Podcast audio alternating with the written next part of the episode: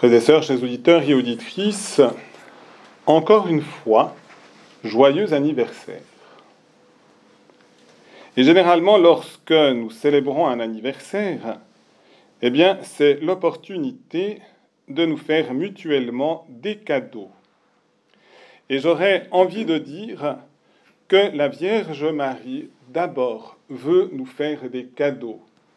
Mais si nous sommes appelés à lui faire aussi des cadeaux à Marie pour son anniversaire, eh bien, en faisant un cadeau à Marie, notre cœur s'ouvre pour recevoir les cadeaux de Dieu. Et donc, plus nous avons dans notre cœur le désir d'offrir des cadeaux à Marie, plus nous recevrons aussi les cadeaux de la Vierge Marie. Et qu'est-ce qui fait davantage plaisir à Marie, sinon que nous aimions Dieu.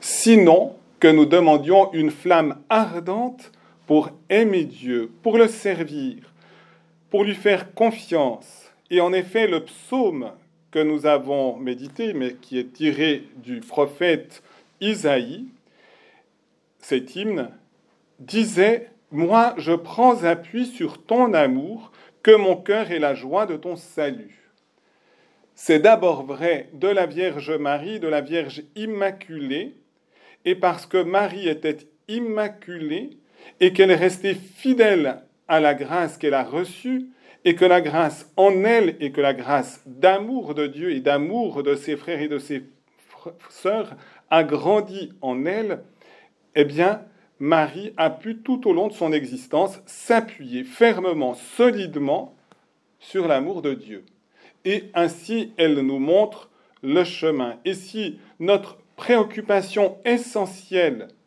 est de nous appuyer sur l'amour du Seigneur, alors, comme Marie aussi, notre cœur pourra chanter le Seigneur pour le bien qu'il nous fait, pour le bien qu'il a fait en Marie.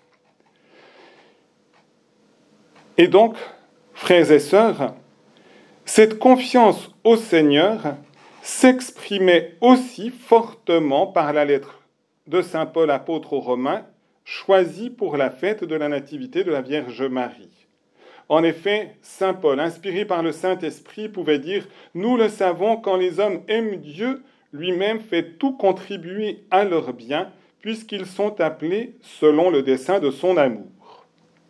Et ensuite, il nous montre cette prédestination des êtres, de Marie, de chacun d'entre nous, de telle sorte que nous puissions aller de grâce en grâce jusque dans la gloire de Dieu.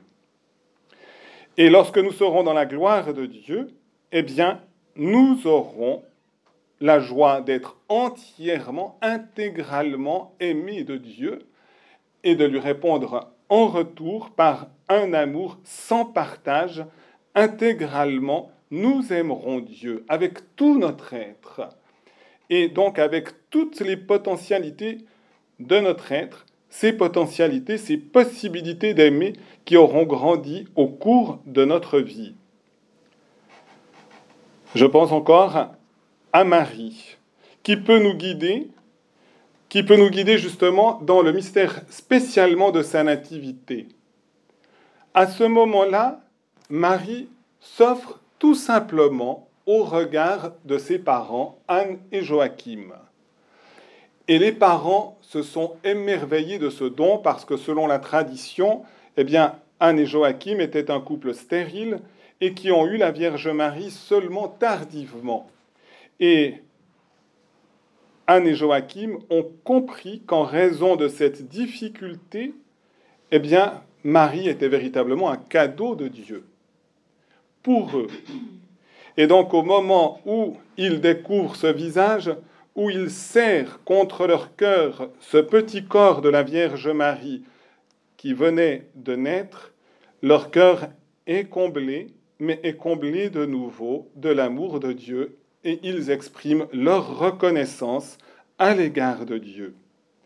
Et puis ensuite, et je fais un lien avec Radio Maria, à trois ans, Marie a dû tendre ses petites mains souvent pour être accompagnée dans sa marche par ses parents.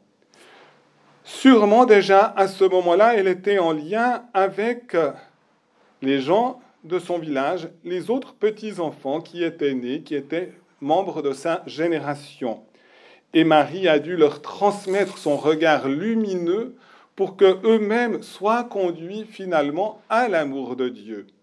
Et d'une certaine manière, frères et sœurs et chers auditeurs et auditrices, eh bien, nous avons à vivre, chacun personnellement, mais peut-être spécialement la destinée de Radio Maria, cette même vocation de la Vierge Marie. Puisque Radio Maria est sous le patronage de la Vierge Marie, nous célébrons aujourd'hui les trois ans de sa vie, eh bien, Radio Maria est aussi, comme Marie, en train de tendre ses petites mains vers la communion des saints et même au-delà de la communion des saints, vers le mystère de la Sainte Trinité, vers la paternité du Père, pour recevoir de Dieu tout ce dont elle a besoin pour pouvoir justement transmettre par son regard, son regard lumineux, eh bien l'amour de l'Église, l'amour de Jésus qui est l'époux de l'Église et l'amour de la Sainte Trinité.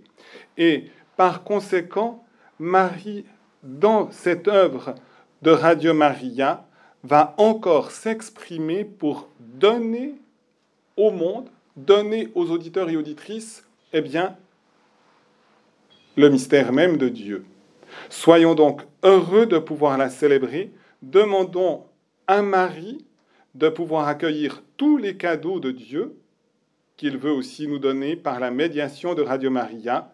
Demandons aussi de pouvoir exprimer notre reconnaissance en pouvant exprimer justement notre amour de Dieu dans notre vie concrète, quotidienne. Demandons de pouvoir étendre le règne de Dieu et que ce regard lumineux de Marie devienne aussi notre regard et par notre regard que le regard de nos frères et de nos sœurs, de nos prêches proches puisse aussi être le regard de Marie et le regard lumineux de Dieu qui conduit à une communion à Jésus, le Sauveur du monde. Amen.